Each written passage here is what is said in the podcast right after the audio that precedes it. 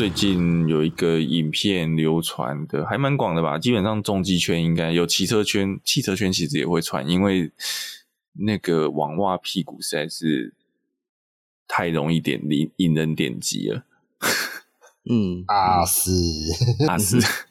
对，就是就是，因为有一个影片是一台车的，诶嗯，我忘了 Q 五十吧，哈，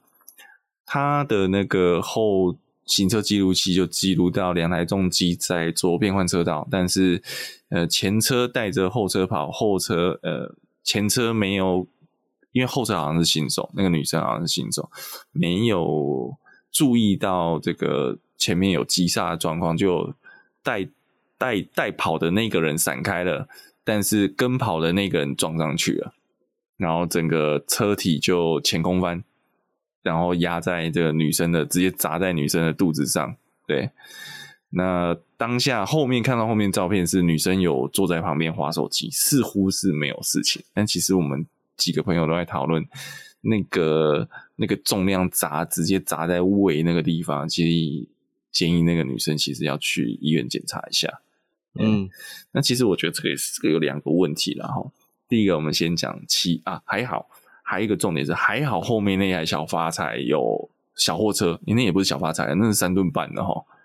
它有闪开，对不对？那如果它没闪的话，这部片就变限制级的了，嗯，就直接肉你，嘿，这是很有可能，对，那我我觉得就是一个重点，就是嗯。因为新似乎有讯息透露说那位女生应该是新手，那这就一个问题是新手，你跟着不管是车熟不熟，路线熟不熟，哎，不要盲目的跟车。这其实我真我觉得在最近在玩追焦的时候，在路上拍一些呃跑车，其实我发觉都有类似的状况，就是路不熟的人在跑，那他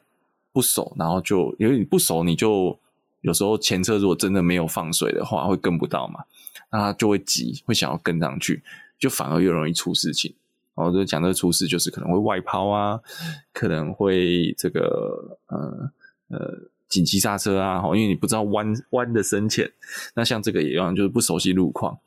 他不知道前车要怎么跑，所以他觉得如果我掉队了，我等一下就不知道要在哪里跟他会合，我就会很急。那这个就是一些前行前的准备要做好啦，就是不要盲目的跟车。然后另外就是这个带队的也很夸张，带跑的人也不 OK。当你知道后面是新手的时候，真的要留三分力，也不止哦，可能要留七分力，你只能用三分跑。那去让后面的人熟悉他自己的车况，跟熟悉他这个路况。啊，那然后。像这样专车，尤其是带队就不能专车哦。其实我们自己也有蛮多带队的经验，不管是带三台车，甚至我们出去是之前玩 BB 枪的时候带十台车，有没有？好，嗯、其实甚至我最夸张，我带过六十六台车的经验。哇哦哦，婚婚礼的那个车队，感觉真的是很累，是那个六十六台车跑五十公里。嗯，好，总之，总之，那个，那个，那个，那个规划是要很小心的，就是你就是要要随时注意路况，然后绝对不是快，那个绝对是你要确保大家都可以陆续跟上。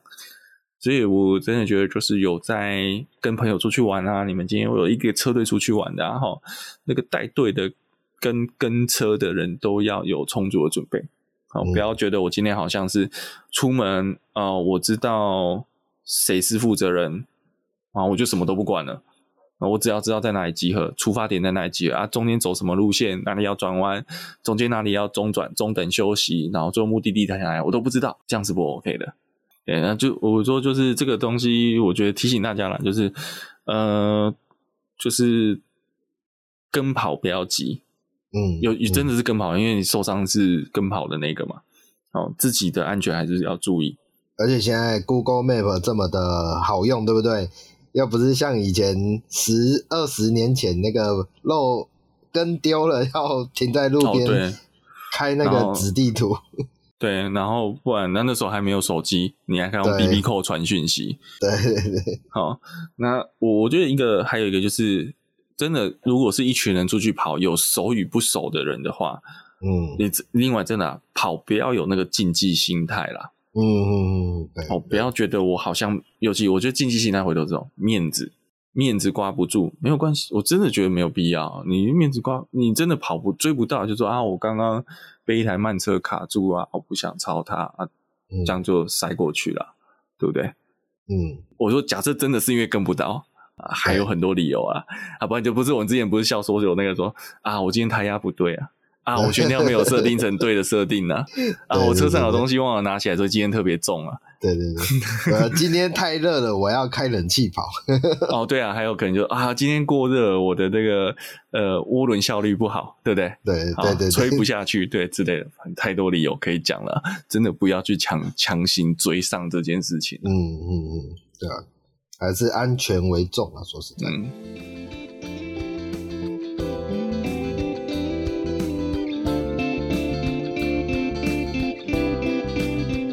Hello，大家好，我是蜜龟，我是卷毛，我是学长。那本周啊，我们来跟大家聊，诶、欸，其实我们在这礼拜的新闻啊，新闻的时候就跟大家。聊到一个就是 BZ4X 啊，它的一个轮毂啊脱落，左前轮脱落这个问题啊，所以其实在，在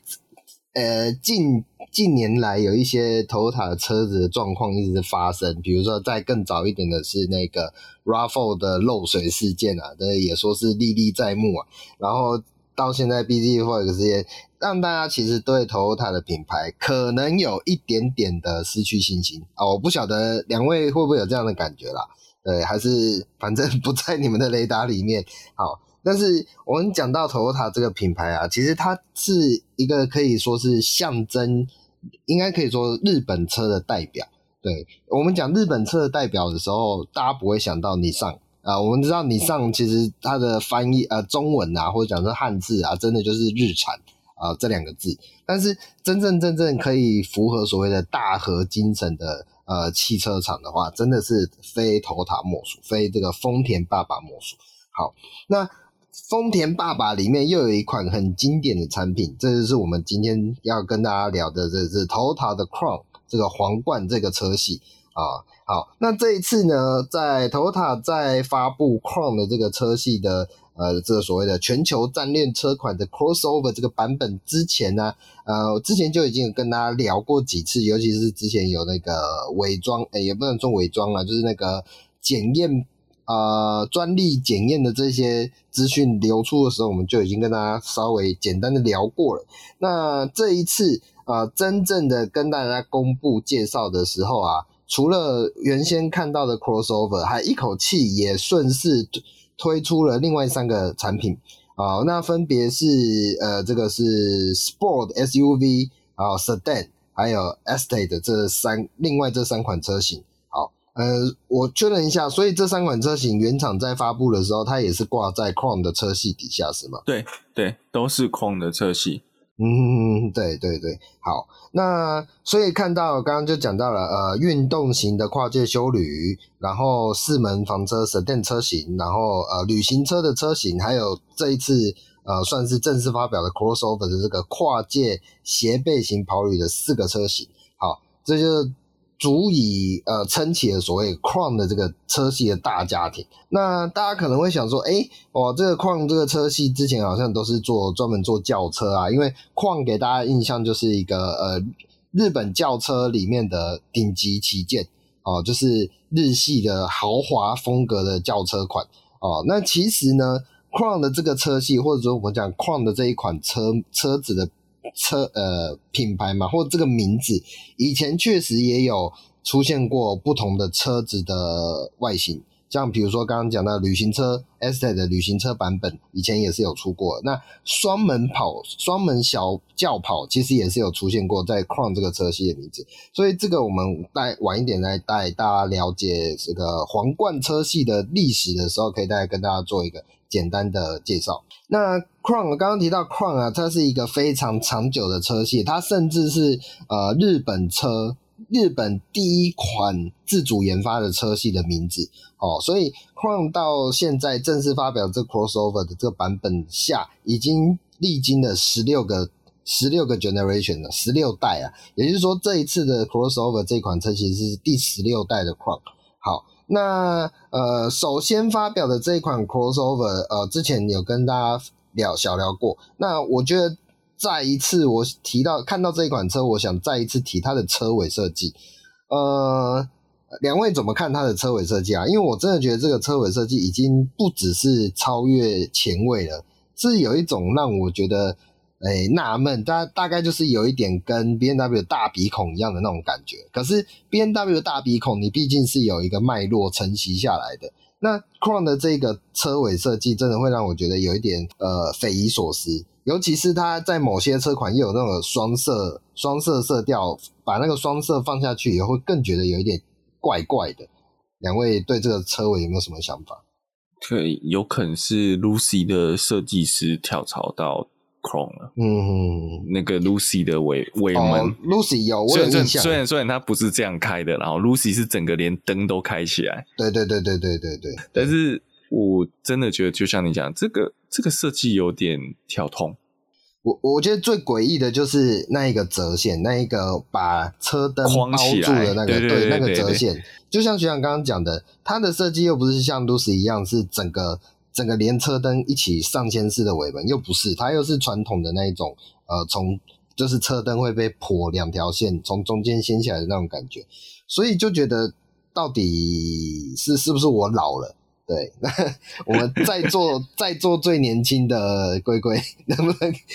有没有以年轻人的角度来看一下这个设计？我觉得我觉得它设计很像很像电动车啊，就是。我刚刚讲说，对双色这个部分，如果是双色的话，然后四本似乎就是想要在那边做个类似黑色钢琴烤漆镜面那种感觉，嗯嗯嗯嗯，然后你再配合那个贯通式的尾灯，的确很像电动车，嗯、可是这还不是啊？对，对，对这这是油车，对对对，就可能可能想要呈现出我我认为是可能品牌想要做出一致性啊，跟最新的可能比例。嗯系列的车做一个比较接近的风格，哦、要做一个转型啊，这样子。对对对，嗯嗯嗯嗯，对。呃，不过讲到它是油车的部分，其实我有在想，这一款车有没有可能是呃 EV ready 的概念？因为它发表的，嗯、对，因为它发表同时发表的四款车里面，其实后来有提到说，有些车型会以电动车去做动力系统，所以也许就像刚刚讲的，它已经预先设计好，只是它可能还在。做测试，也许可能因为它的左前轮还是有可能抖动喷掉，所以啊啊，对，就是反正有可能很多原因呐、所以这一台车未来是有可能有电动版本的，这个现在没办法锁死。对，不过就像刚刚刚刚两位提到的，因为它目前毕竟还是油车，所以这样的设计语汇放进去的时候，当然会让人家觉得觉得有一点格格不入的那种感觉。好。那这款车呢，就是使用了 GAK 的底盘啊，然后车身尺码其实是大概有四九三零啊，所以其实蛮算蛮长的。然后重点是车宽是一八四零，那一八四零这个数字其实之之前我们在分享的时候也有提到，就是以前的 Crown 其实是比较偏向呃日本的专用车款。那为了因应日本的道路使用环境，所以他们其实有车宽不可以超过一八零零的这个设定哦。啊，但也因为这一次这一款 crossover，它是面向全球市场的一个全球战略车，所以它也顺势就把车宽拉宽了，这也是它做的相对应的一个改变。好，那 crossover 的部分，因为之前已经稍微有聊过了，我觉得我们就呃带过点到就好。好，那这一次动力的部分，原厂有提到是使用一具两百一十八匹马力的二点五升 hybrid 油电动力哦，然后另外还有所谓的 RS 车型。RS 车型上会采用二点四升的汽油涡轮动力，然后呢，它再配上一些什么 EXL 的电驱嗯电驱系统啊，还有 Direct Four 的呃电子动态四驱系统这一类的东西，所以可以让整台车的输出更加的加强，然后更加的猛爆，所以可以来到三百四十九 T P 的最大马力哦。这以一款大型呃，应该说以以这这样一款设定的车型来说，其实是真的还蛮有。呃，看头的啦。好，那这款车的价格呢，在日本当地估计折合台币约九十六万元。哦，那最顶规的话，大概会到一百四十万元。哦，我看到这个数字还是觉得哇，有够惊吓啊！就是会这么便宜吗？对对对对，呃，蛮特别的，可是是当地售价啦。那之后进来台湾，因为和泰很早很早的时候就已经有讲到说，哎，会引进，对，它会引进的 crossover 车型嘛，对，所以引进台湾以后会在什么样的价格带？那它对应的对手其实都是一个值得讨论的点啊。那呃，这一款车如果现在进来台湾的话，其实呃，我一时还真想不出来会有什么对手。嗯，呃，我我们就讲 RS 车型好了。如果你、嗯、我因为它这个这个动力比较独特，已经到三百五十匹了。对，如果是三百五十匹的双 B，然后又是这个这个 C C segment 的车型的话，嗯嗯嗯，其实也要卖到快四百万呢、欸。嗯嗯嗯嗯嗯，是是是。所以你说，所以当时讲到说，诶、欸，它只有对应到台币一百五十万，这是让我有点惊吓的。我觉得可能会是入门款在日本当地卖九十六万，然后入门款拉来台湾可能要卖一百五十万。嗯，可是如果你一百五十万，就是六百万，六百六百五十万日币好了，嗯，就是 RS Advance 六百五十万日币折合台币大概就是一百七十万吧。嗯、你再乘以一点五，也才两百两百二十几而已啊！是是是是是是，所以这个离三四百万还有一个很大的断差。因为对对对，Chrome 基本上是应该一个，它应该算卖卖比 Lexus 贵吗？还是应该跟 Lexus 差不多？诶、欸，其实它蛮特别的是，它毕竟还是挂在 Toyota 的品牌之下，对，所以。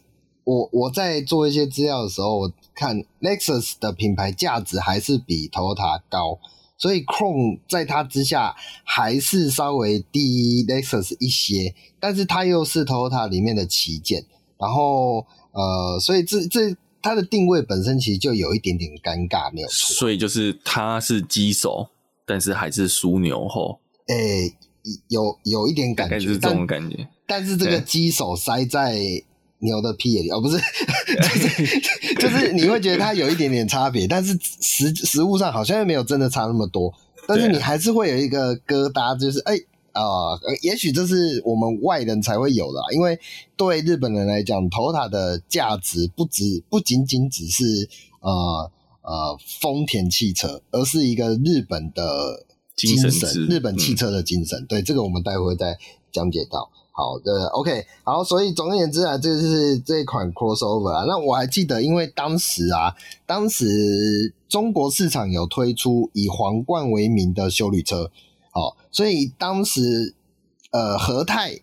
有说要引进 Chrome 的车系，然后又是一个接近修旅的版本的时候，我们那时候就有在想说，诶，到底是怎样啊？到底是不是中国市场的那一款修旅车引进来啊？因为以台湾的市场环境来讲，修旅车就是比较卖嘛。好，结果就最后居然没想到，居然是推出这样的一个呃类似 Coupe 造型四门的 Cross Crossover 的车型，真的是呃有点跌破我自己的眼镜啊！我不晓得大家怎么想。好，那同时推展出来的另外三款产品，我们也快速的带一下。像第一款就是这个呃跨界的 Sport SUV，那这个跨界 Sport SUV，我自己看它的外形啊，它的造型上有一点像是呃 UX 跟 CHR 的这种感觉，就是一个比较扁平版的都会型休旅车啊。然后你在一些氛围上，你还会还是会觉得它有点接近。呃，小型掀呃中型中小型掀背，但是因为它的跨界设定，所以它会又比较往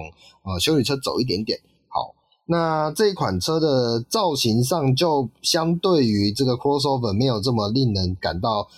突兀跟讶异啊，就还算是一个蛮好看的设计风格。好，那再来是 sedan 的四门车款，这个 sedan 四门车款，其实我认为它在各方面比较能够真正意义上承接。Crown 这个车系的名字，嗯、对，因为毕竟 Crown 这个车系对大家概念就是一个豪华的呃四门房车的这个既视感。好，所以 Sedan 的车款在延续这个精神之下啊，那也有外媒有提到说，它其实是真正接替 Majesta 的这一个车系车呃，应该说 Crown 这个车系底下它还有一个分支叫做 Majesta Majesta，然后它比较偏向的就是真正的走豪华风格的这个 Crown 的车子的设定。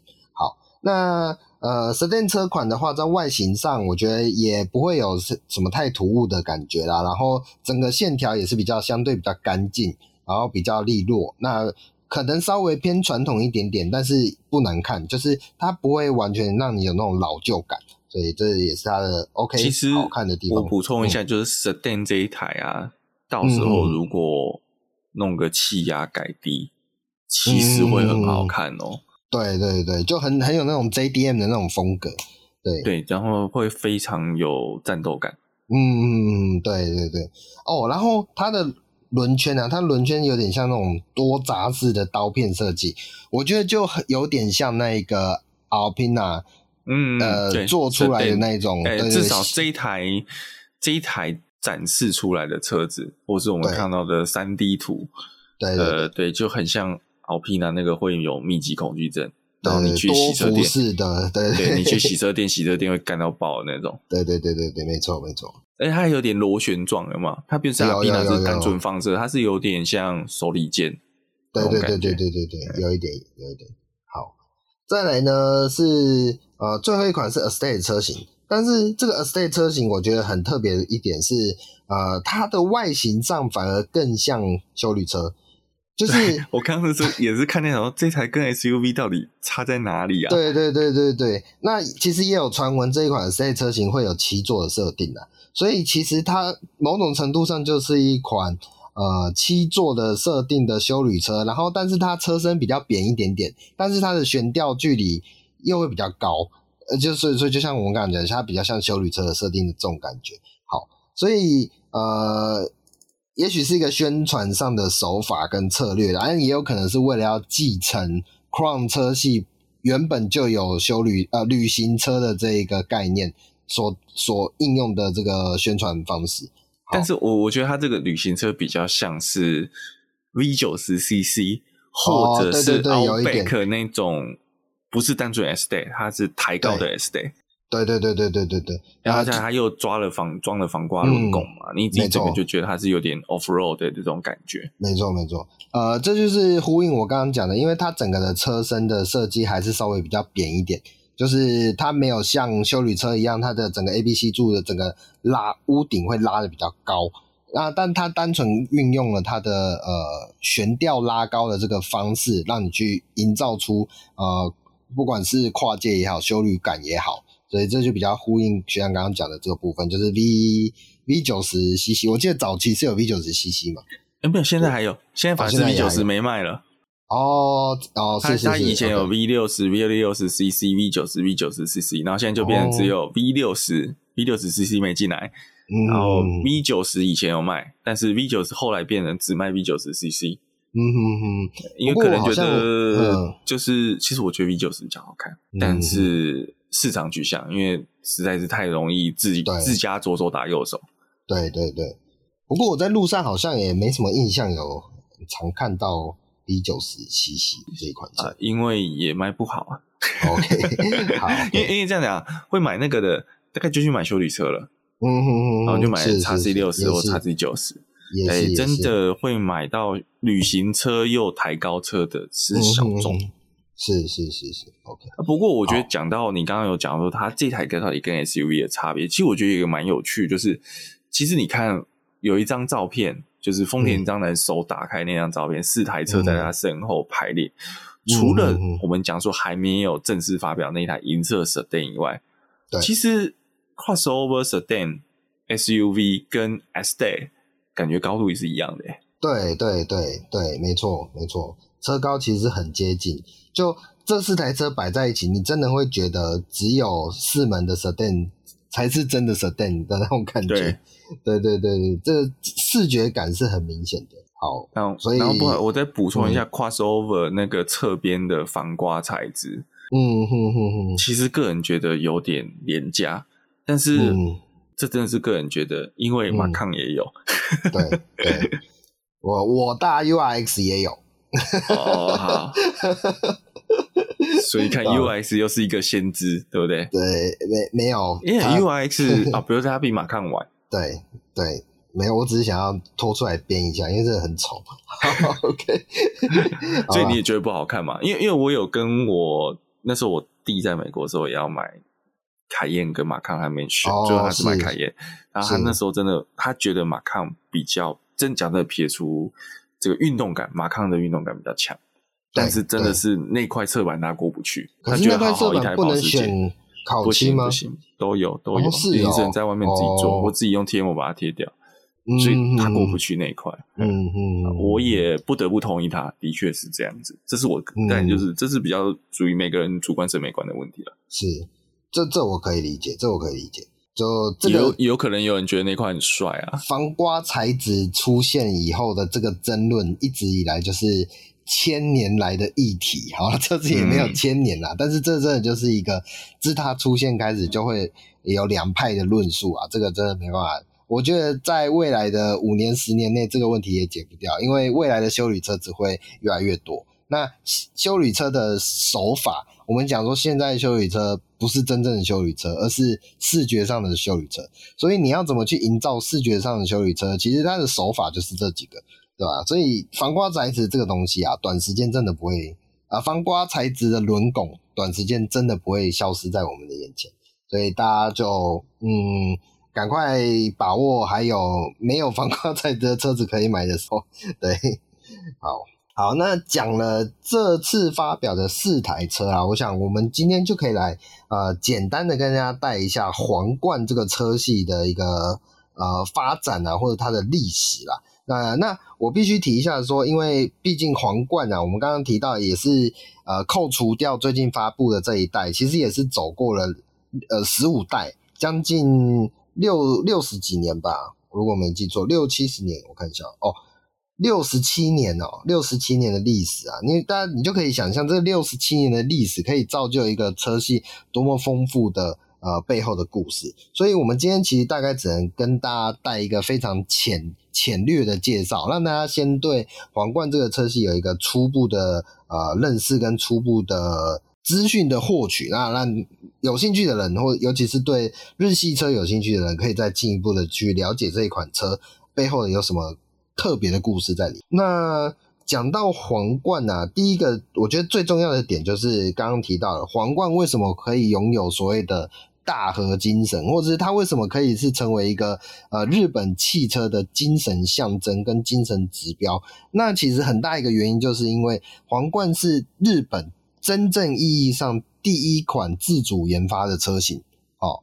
不只是第一款丰田的车型，更是第一款日本自主研发的车型。那因为这个就，诶、欸，很，这个要拉到很早很早之前啊，大概要到所谓的，呃，诶、欸，稍等一下哦，这是太久之前的吧？对，太久之前，不好意思，让我开一下我的资料，我忘记把它打开。这是要为了营造那个时间时代感，对对对。好，但是你这个太久，它会被我剪掉。好。这其实时间要来到这个一九五五年呐、那一九五五年其实大家呃对历史或者是对时间有点概念，其实就是在二次世界大战以后的日本社会。好，那也并不是说汽车这个东西在这之前日本并没有自己的汽车产品。其实呃，因为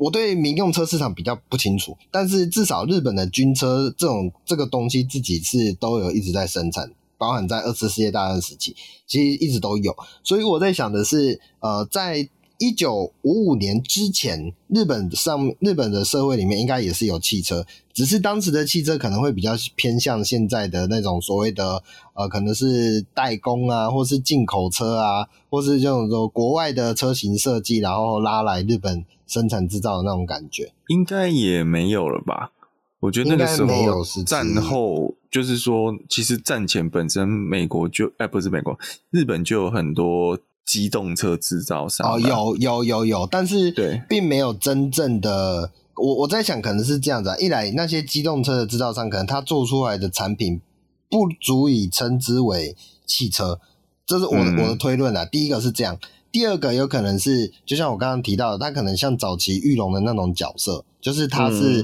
嗯、呃。买别人的设计图，然后来在日本生产制造。哦、嗯，我的推论是这样子。嗯、对，那因为各种资料都会显示，其实第一代的皇冠真的是日本所谓呃第一台自主研发的车款，所以它的历史意义跟它的历史定位是有它的独到之处。好，那第一代的皇冠呢，其实在外形上啊，很像那个年代的美国车的那种风格啊、哦。我们讲的是外形设计上面，对，那那个年代的美国车的风格要怎么去描述呢？诶，其实。我自己 有一点觉得有点困难。好，我我大概简单描述一下，可能就是一个比较呃，因为当时的钣金技术也没有这么进步嘛，所以就是会有一个比较方正的车体，然后方正车体上面会有比较呃，在线条处会有比较圆润大圆角，然后会用所谓的圆灯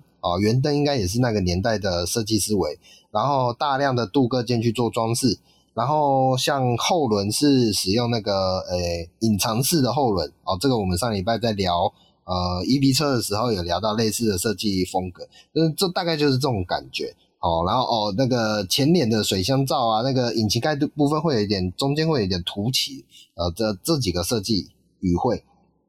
好，反正就是有点是追随了当时欧美车的设计的角度吧。我我那大概。这样去思考。那还有一个很特别的点是，其实最早几代的这个呃皇冠的车啊，它不是叫做 Toyota Crown，它反而是叫做 Toyopet。啊，这个 Toyopet 我是看有人是解释说，Toyopet 的这个标志啊，它有一点是丰田的宠儿，因为是 Pet 嘛，Pet 是宠物的意思嘛，嗯、所以有点丰田的宠儿的这个概念在里面。对，那我我不太确定，因为我日文可能没有那么好，我不太确定这样的解释到底对不对，有没有它的。呃，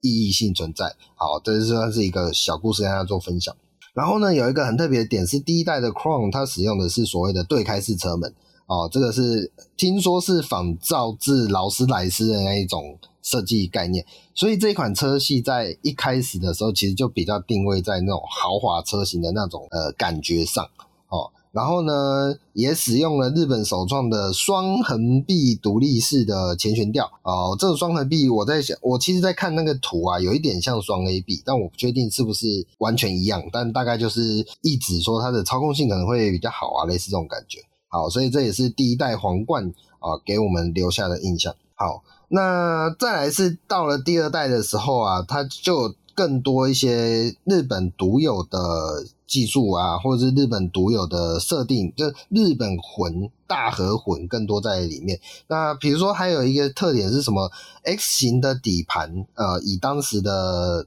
设定来说，是一个比较可以提升稳定性、驾驶稳定性的这个功能。然后呢，使用了直六的发动机、直六的引擎，然后还有一个什么 Toyo Glide 的这种自动变速箱，以当时来说是算是蛮先进的科技啊，对吧？然后呢，甚至这一款第二代的皇冠还有所谓的 Crown S 的性能版，那可以也可以算得上是呃日本国产首款的大型运动化轿车，这是它的一个特别之处。呃，不过这边我觉得还有一个点，就是你刚刚讲的都是他们自己设计的，算是第一个日本自己设计。那我觉得再加上一个时空背景，为什么这一台会车车型会感觉会被封神？是因为其实战后的日本跟战后的德国一样，因为他们是一个战败国的心态，是，所以他们会在那边需要有一个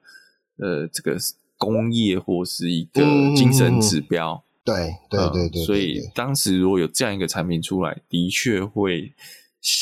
凝聚，是一个凝聚大家向心力的一种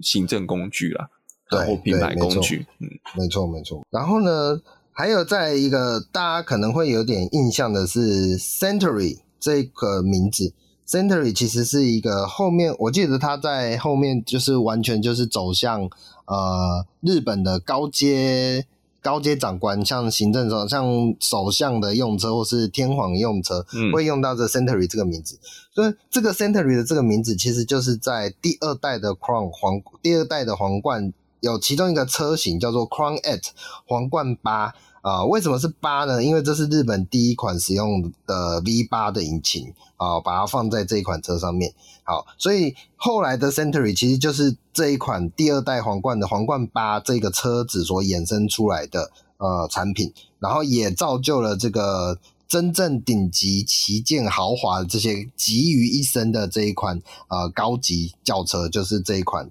啊，第二代皇冠所衍生出来的，那再来就是衍生到第三代啊，第三代就会有更多这个我们讲说呃舒适啊。呃，豪华气息啊，优雅高雅的这些质感上的提升，灌注在这一款第三代的皇冠上面。那其实也跟当时的时空背景有些关系啦，因为在那个年代啊，大概就是呃第三代皇冠的年代，呃，算是一个日本战后复苏的时期。所以在这个日本战后复苏期之后，越来越多，应该说日本的经济开始大量的发展，然后一般的人民有越来越多的手头上有越来越多余裕可以投入在。汽车这种产品上面，那呃，以前的汽车其实是比较偏向那种奢侈品，就是你要拥有一台车，一个家庭要拥有一台车，其实是要很呃不一样的社会地位跟经济能力才有资格去拥有的，不像现在汽车可能是对我们来讲是一个呃。普通家庭也可以买一个普通小车的那种概概念。早期的汽车其实是相对于呃相对来讲是比较高贵，好，这也是引引领至第三代皇冠也所带出来那种私人高级私人用车的感觉。好，好，接下来是在第四代啊，第四代的皇冠呢、呃，第四代皇冠，我觉得这台车本身就有一个很特别的点，是第四代的皇冠的车型车头设计非常非常的前卫啊、呃，至少以我。现在来看到，我会觉得真的是一个。非常呃特别的设计感，那为什么会有这个特别的设计感？就描述一下，就是它的车头有一种分层式的设计感。这个分层式呢，就是一般的水箱罩上面哦，它还有一个小小的台阶。这个台阶呢，在两侧是连接到那个车侧方向灯，然后这个台阶呢，再往上一点就是引擎盖的位置。所以你可以很明显的看到，这个引擎盖像是悬浮在这个车头的呃水箱格栅的那种视觉感。我觉得这个设计设计。非常的特别，呃，诶，比起前几代来讲，更有呃超越保守新划时代的设计感。好，那我们一开始有提到这一次所发表的几款车型嘛，就有旅行车啊什么的，所以其实在这第四、第三代、第四代的车型里面，呃，旅行车这个东西也是一直有，一直都是 Crown 这个车系里面有的呃其中一个型号。好，那甚至是在第三代以前呢、还会有所谓的 Pickup 版哦。为什么会有这个 Pickup 版呢？其实因为在第三代的皇冠以前的车型啊，它比较偏向是给市场使用。所以有点像是这个，我们讲说台湾有所谓的客货车法规，那是因为政府曾经想要利用这个客货车法规刺激人民购买汽车，然后利用这个汽车去做呃各种用途的呃商业上的发展，所以才会有这个这个法规跟这个历史的由来。所以这个车型呢，有这个皮卡的车型啊，也算是一个呃在那个时代之下应运而生的东西。那第四代的 Crown 还有一个很特别的是，第四代的 Crown 有一个轿跑车的双门酷配的版本，好，大家可以再去查一下这个双门酷配的版本。我自己觉得它在外形上也是非常好看，好，呃，非常的有那种运动感，所以算是一个 Crown 这个车系很独特的呃味道。好，接下来呢，再就是再继续往下，呃，到了第五代。第五代的概念其实会有一点偏向，就是因为第五代刚好处于七零年代那个石油危机的时期啊，所以呃，当时算是全球第一台二点零 T 的涡轮增压引擎，就是搭载在这一款皇冠的这款车上面，所以算是一个走向呃走向环保的一个做法。其实它本身这台车的。也不是说非常环保啦，但是使用了这个系统以后，在省油的这个技术下，其实有更进一步的呃达成。我觉得就是被迫妥协。哦，对对对，也有一种这种概念，被迫妥协。你就是得要想办法因应石油危机造成的一些后续的效应。对啊，好，那接下来呢，再来就是。进入到第六代的时候，呃，第六代刚好是在所谓的日本经济增长最疯狂的年代，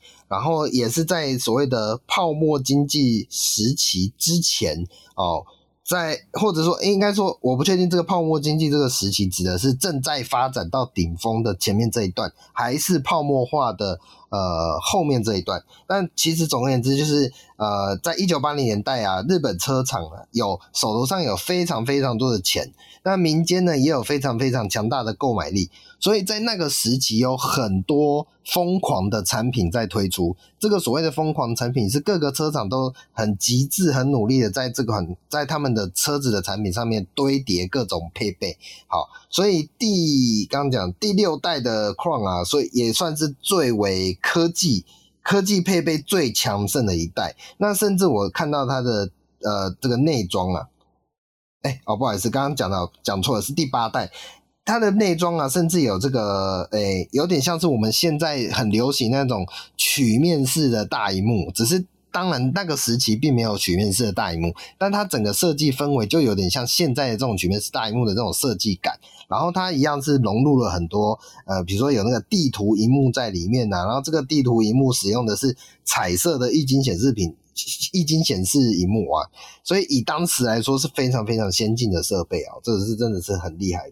哎、欸，不好意思，卷毛，我打断你一下。第八代就有荧幕了吗？对，你的第八代是两千年，对不对？哦，没有没有，两千第八代是一九八零年，一九八零。哦，OK OK，好，对对对，没错。这这这个荧幕当然不是我们现在想象的那种很大片的荧幕啦，它应该是 CCD 的，不是 LCD 的嘛？哦，呃，好，这个可能 CRT CRT 讲错是 CRT，对对对对，这这可能有待去确认了。没有没有，确定确定是第八代是 CRT。对，因为我觉得讲到荧幕，现在啊，我们有很多两千年后的听众可能会觉得是 是 LCD，想说，哎，一九八零年就 LCD 做掉，是是是是是，可能是跟外星人一起合作设计的吧？对对对，没错。其实其实不如大家想象。OK。好，那接下来呢，在大概第九代呃开始，在第九代开始，这个皇冠的车系正式使用所谓的承载式车身。那这个承载式车身，简单来讲，就是不是使用所谓的大梁式的车身，就是像呃 Jimny 一样，可以车壳跟车底盘拆开的这种方式。好，所以第九代正式进入概念上的轿车。哦，这是我们的乘用车轿车的这个时世代，然后呢，也更呃第九代的皇冠也推升出了 Majesta 的这个版本，就是我们刚刚讲到的，是整个皇冠车系的旗舰。好、哦，好，所以就是进一步往更高层次、更高领域上面去走的这个设定。好，那再来呢，第十代第十代的一个车车子的。点有一个特别的是，呃，导入了非常多的安全系统。那比如说，还有是所谓的 GOA 的安全车身理念。那我去查了一下 GOA 的车安全车身理念大概是什么？其实它就是呃，我们现在很常讲的所谓的溃缩区，就是现在的车子会把车头跟车尾做的比较呃不这么强强硬。所以它在受到冲击的状况下，车头跟车尾有一定的能量可以去吸收撞击的。撞击后导致的力量，好，那相较而言，相较而言，那个车的座舱的这个位置反而会做得比较坚固，所以说它在它用比较强硬的座舱去保护车子里面的乘客，然后用比较软的车头车尾去吸收呃出发生意外的时候的那个冲击力，好，这就是所谓的 GOA 的安全车身概念。好，那还有相对应的，像什么 VSC 啊，像安全气囊啊，这也都是在第十代导入了。所以就像我刚刚提到的，这是比较偏向安全概念的第十代。那在第十一代的时候，有一个我觉得比较一个特别的是，它有推出所谓的运动版的 Athlete 系列啊。这个第十一代的皇冠呢，这个运动版啊，它甚至就使用了所谓的专属的熏黑的。呃，水箱格栅，然后这个大灯的一些套件也都有做相对应的色泽上的处理，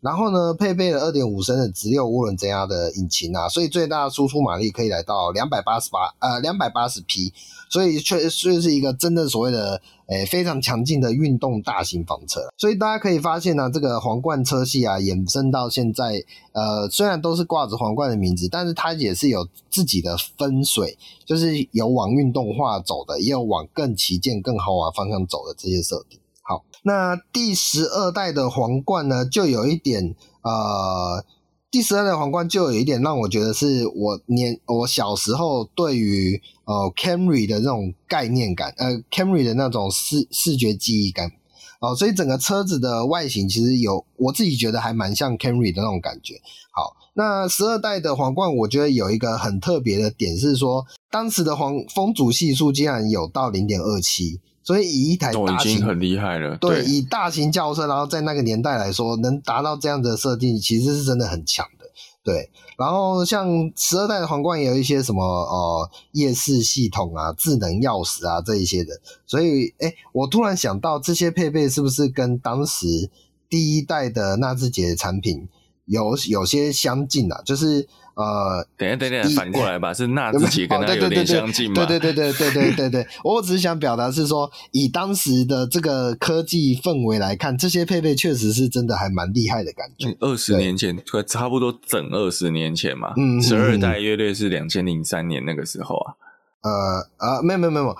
哦，对对对对对，没错没错，对，差不多差不多。整二十年前有夜视系统，这个我觉得蛮屌的。Keyless Keyless 讲真的，也是到二零一五年以后才比较普及吧。嗯嗯嗯嗯，是是，至少台湾市场是这样，没错。对，好，好，那再来十三代的皇冠，呃，其实就是一样啊，就是那些豪华的配备啊。那十三代的皇冠开始有所谓的四座版本，所以这个四座版本就是让人家对这款车有更往奢华方向去迈进的那种总裁版，对对对，CEO 啊，Luxury CEO 这种感觉。OK，台台湾就是总裁，总裁当哎，对，陶给啊嘞，吼，好，然后再来到了第十四代的时候啊，整个车体的设计往运动跟年轻的这个方向走，所以它的视觉造型比起以往是比较走保守的风格之下。啊，第十四代的皇冠有一个更为更为前卫、更为激进的设计语汇。然后呢，第十代皇冠据乎据说也是有所谓的 reborn 的这个概念在里面，所以算是对这一款车的一个呃改革跟革新。OK，那再来是第十五代之下，第十五代其实据说是最短命的一代。好，那第十五代的皇冠呢，是其实就是使用所谓的 TNGA。那第十五代皇冠刚好是二零一八年啊，就确实是 TNGA 开始在呃开始在布局的这个时期。好，那另外一个是第十五代皇冠有个很特别的地方，它其实整整台车比较偏向那种 Coupe GT 的那种轿车的视觉感，所以是算是呃迈向年轻化、运动化更进一步的呃这个时代。好所以也算是诶，蛮蛮蛮有它的风格跟蛮有它的味道，对。但是呢，似乎跟以前皇冠给大家的感呃是印象不太一样，所以可能也造成也因此造成这一代的皇冠似乎对大家来说没有这么呃鲜明的记忆，或是呃对，大概是那种感觉。我我我跟你说，你知道为什么这一代这个？嗯就是感觉没有那么的显眼嘛，也不是说没有那么显眼，嗯，是说没有那么讨喜嘛。嗯，你知道为什么？因为车头太像纳智捷了。哦，这样子。哦，这个是是是，好好。你不觉得它跟 S 五的头很像吗？有一点点，有一点点。对，我觉得好。这这也许没有错，也许没有错，不知道是谁学谁，但。对对，不知道学谁学，没错没错，所以那个大家的口味是一致的，所以会有差别。OK，所以接下来就到我们今天聊的第十六代了，这就是皇冠的一些呃车系的发展历史啊，所以跟大家做个小分享。好，那其实就像我刚刚提到的，在中国市场也有以皇冠为名所推出的休旅车，所以。当时在十四代结，呃，也不也不是说结束了，就是十四代之后，就有人在推估，是不是未来皇冠这个车系会改以休旅车的名字继续延续下去。那也就是到了今天大家所看到的第十六代的四个车型，也许可以稍微松一口气啊，就是至少皇冠这个车这个名字是没有被修理车完全给取代的。虽然我们刚刚看到四分之三的比例好像也不算小了，对，但是至少它还是有保持原本的精神，发展出了四门的 sedan 版，我觉得这是不幸中的大幸。好，那以上就是这个皇冠车系啊，跟大家做个分享啊。那呃，讲到。日本车讲到皇冠，哎、欸，不，应该说讲到日系车嘛，我们讲到精神、嗯、啊，对，日本精神。那讲到日本精神的皇冠这个名字，大家就会比较偏向是豪华轿车的这种呃感觉，就是走向哎、欸、这个奢华豪华这个风格。那相对于此，另外有一个牌子，或是另外有一个车系，另外一个田，对，另外一个田，它也是非常有所谓的日本精神，但是它的这个日本精神比较偏向所谓的呃职人。然后，对于科技、对于速度的追求啊、呃，对于这个引擎、发动机、动力机的这个呃野望啊，那这个车型是不是就让呃龟龟跟学长来帮我们来带一下这个到底是哪一款车，让大家有这么强烈的印象？好好，那上礼拜啊，这个 Honda 就发表了新一代的代号 FL 五的 Civic Type R 的。算是实车第一次在大众的面前亮相啊！在过去有很多新闻，不管是跑单圈的成绩啊，或者是有这个伪装车的露出啊，其实都是都是有这个迷彩的样式的。那这一次算是第一次把整台车露出来给大家看。那在这短短的六分钟的影片里面啊，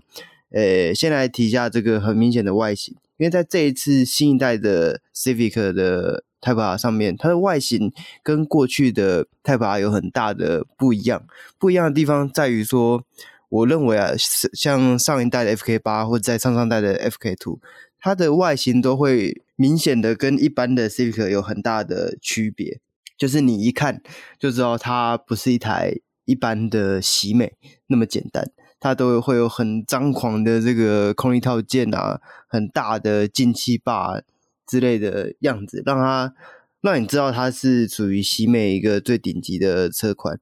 那但是这一代的新的这个 Type R，其实你光看车头啊，你我个人认为跟之前出的这个玫瑰的 Civic Si，就是算是喜美性能车的二当家的这个版本，其实车头是很像的。大概就只有被这个 Si 的标换成 Type R 的标，然后边边稍微修饰一下。对，但整体的造型是，可是我有看到有诶、欸、美国车评，因为因为这次是好像是全球同步嘛，那有美国的车媒在讲说，他这个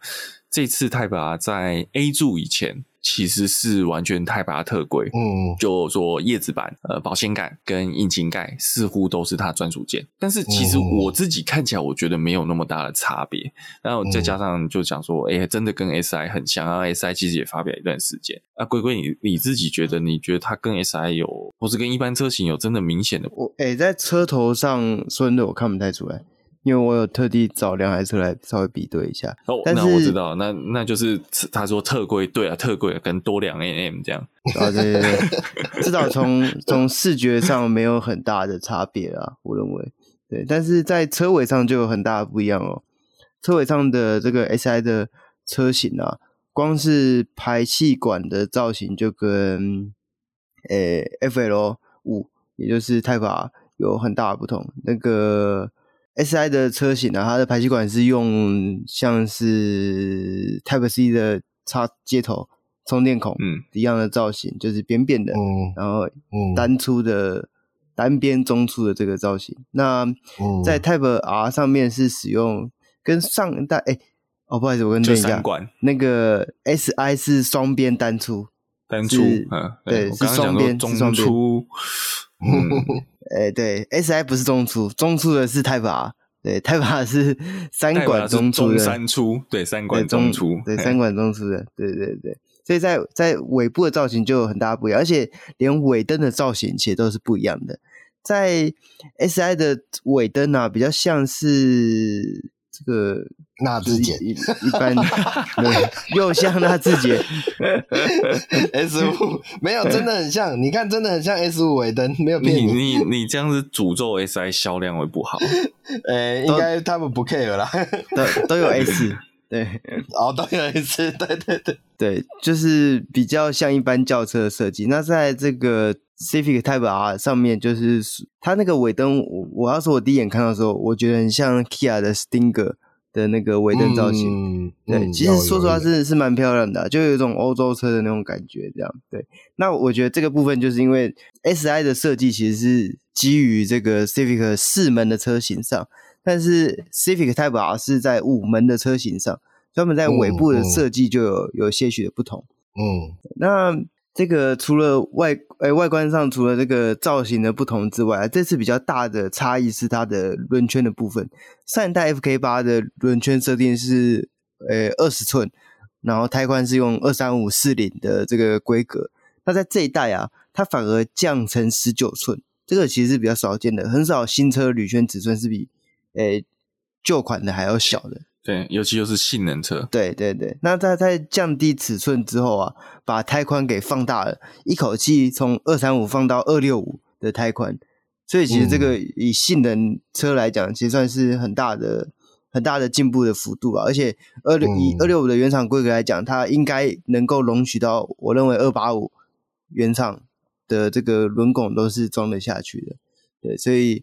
我认为这是对追求诶赛道成绩。诶，单圈成绩来讲是一个很大的突破。对，我这边打算问一下，就是一般我们在讲胎宽宽的时候，你可以连接到抓地性能会比较好。可是，在赛道上面，不是有时候有些人会说，诶，会想要一个带滑的感觉。那这个抓地性能的提升，不会让你的带滑的这种感觉被被压抑掉吗？会。如果你在后轮变宽的话，嗯，就会，是你会觉得后轮，因为我们讲说，诶、欸，要灵活，就是前抓后滑，对对对，就屁股灵活了哈。那那当然，你后面越放越宽，它抓得越紧。当你的后轮抓地力是超越前轮，那你就是推头。那所以，所以我觉得，呃，这不过这个也讲，这个没有一定哦。就像有些后驱车的原厂配置是前窄后宽，但是后来变成这个，诶，有人就觉得这样子后轮太宽，太太稳定了，所以他们就变成换成前后一样宽，都换宽，嗯、把前面换宽，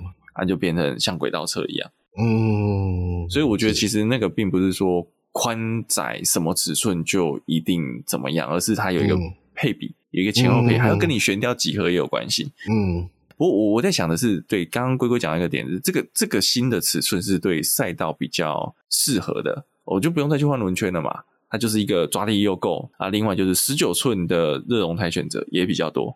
嗯嗯嗯嗯，二十寸真的是好看不好跑，不一定好跑。嗯，嗯对对对对，其实上一代的这个 FK 八，很多车主都是降到十八寸。然后再跑山啊，或者跑赛道，因为其实第一个比较明显就是你轮圈降低尺寸，你的重量一定就比较比较轻嘛，这个是很基本的。而且除了轮圈的重量之外，另外一个没有办法偷轻的就是轮胎的重量也会同同时降降低。对，这个对于诶黄下的这个负重是影响很多的。那。除了这个外观之外啊，那这一次虽然说没有公布新的 Civic Type R 的动力，我们只知道它是沿用呃沿用上一代的 FK 八的引擎，跟好像是新一代的变速箱。对，据说它新的变速箱的排档感受是比上一代还要来得更好。这样，那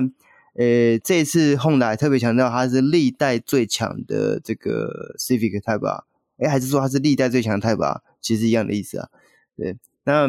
诶，每次听到这种话，我都觉得这不是废话吗？有车越做越烂的吗？这这跟 每次新的 iPhone 出来都是这个历届最强的 iPhone。我想说，难不成它能是 比上一代更差？应该也不太可能。对，U U 啊，没事，没事。哦，那。对啊，在某些车厂可能会有这样的状况发生。嗯，对，好，好，那反正我们就知道它动力应该就会比上一代的日规的版本好像是三百一十六匹还要来得更大。对，那但是我相信它的涨幅幅度应该不会很很很夸张啦。对，就顶多我认为应该三百三、三百四左右，应该算是一个合理的这个规格范围内这样。不过，不我还是得说啦，就是这个呃，算是六代目的 Type R，虽然它是十一代的 Civic，好，实际上 Type R 只有六代哦，嗯，没有没有那么，嗯、不是每一代的 Civic 都有 Type R。哦、那我我觉得还是前一代的侵略性感觉比较强，性能味比较重。我说视觉上面，我我发觉有一个很大原因，是因为那个车子的倾斜线条。嗯，在呃上一代 FK 八是，或是更前面几代 Type R 是有那种觉得整个车子是往前倾，就是要往前冲的那种感觉。这一代的，你就看它门的那个窗户的下边下缘，就是一个水平，你就觉得它就是一台轿车。虽然它很快，但是我觉得就是没有那种我我要俯冲感，对，没有那个俯冲感，没有那个我要我蓄势待发的感觉，稍微可惜一点。不过应该很快台湾也会进来了吧？对对对，你说自己引进的那一种，应该是原厂嘛？原厂会进吧？哎，不对哦，现在 FK 八是自己进哦，对，是外汇的，对，所以还不知道总代理会不会引进。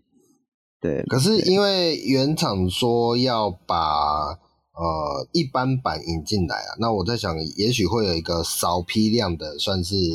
呃冲冲话题的数量。我自己觉得，也许是个操作手法，就是到时候有一般版以后，可以类似一个诶、欸、拉抬声势，母鸡带小鸡这样的感觉。嗯，对。但是我觉得谁是母鸡啊？会不会就今天泰国要卖卖的比？一般般还好 不，不不可能，不可能。对，主要还是要看开价啊。对啊，那其实这一代的这一次，应该说这一次公布的资讯也真的不多啦，就是没基本上没讲什么规格类的东西，就是让大家见识见识一下这个新一代的 Civic Type R 的外形。那其余的消息呢，其实要就要等到今年的秋季。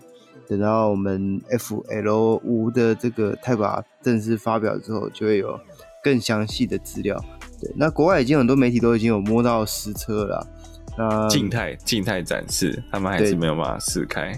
对对对对对。那我相信应该在很快的不久的将来，就可以看得到一些媒体的试乘的心得之类的。对，那到时候会再帮大家做一个分享。